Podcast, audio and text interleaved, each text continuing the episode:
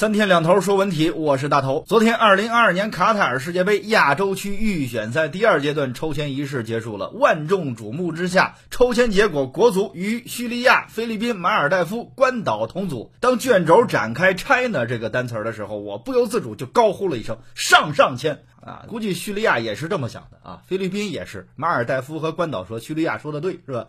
开玩笑，开玩笑。说实话，本来我特别想表达出一个谨慎乐观一个态度，但实在绷不住了，因为这个签对中国队来说，你上上签就算谈不到的话，上签也是有的。我们可以分析一下啊，首先这几个对手从历史交战记录上，国足是全面占优的，一个一个说，关岛。只踢过一回，十九年前那场比分是十九比零。关岛是一匹黑马不假，足球崛起了也是事实，但中国绝对实力还是在关岛之上的，所以关岛过。马尔代夫国足是四战全胜，最多一回是十比零，最近一回是四比零，所以这个也可以过。然后菲律宾这是十战十胜，但是菲律宾的情况复杂一些，就在这届亚洲杯三比零击败对手。但是那场比赛赛前大家是非常担心的，因为菲律宾的实力在飞速提升。你要知道，国足对菲律宾的得失球是五十比一啊，但是最近一场比赛就是上个月的比赛啊，国足是二比零，就是看中国队的进球数在慢慢减少，所以菲律宾需要警惕。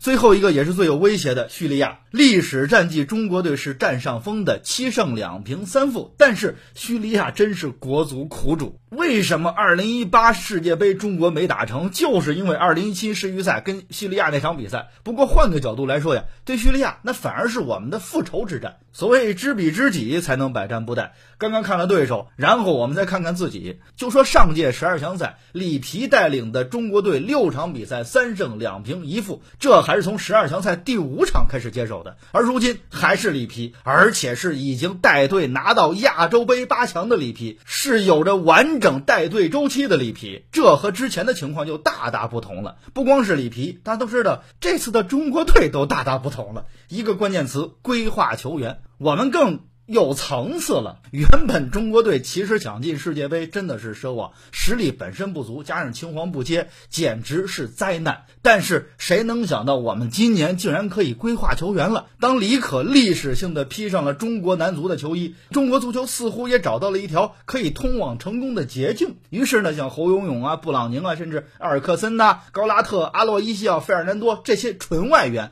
似乎也加入了序列。如果成真，这样豪华的阵容是能给足人们想象的，平汤亚洲那是没问题的。但是规划这种兴奋剂啊，说实话，刚才说关岛为什么崛起，菲律宾为什么让人警惕，都是因为规划球员。但是，一旦没有规划的加持，或者说，就算你规划了，你也没能出成绩，这个药效的副作用，它的反噬同样厉害。以上。所以我觉得中国队稳了，需要担心和警惕的除了对手，还有自身。毕竟历史历历在目。但是我们一定要有足够的自信。我们既然已经迫不及待地吹响了冲击的号角，那就只顾风雨兼程吧。中国队加油！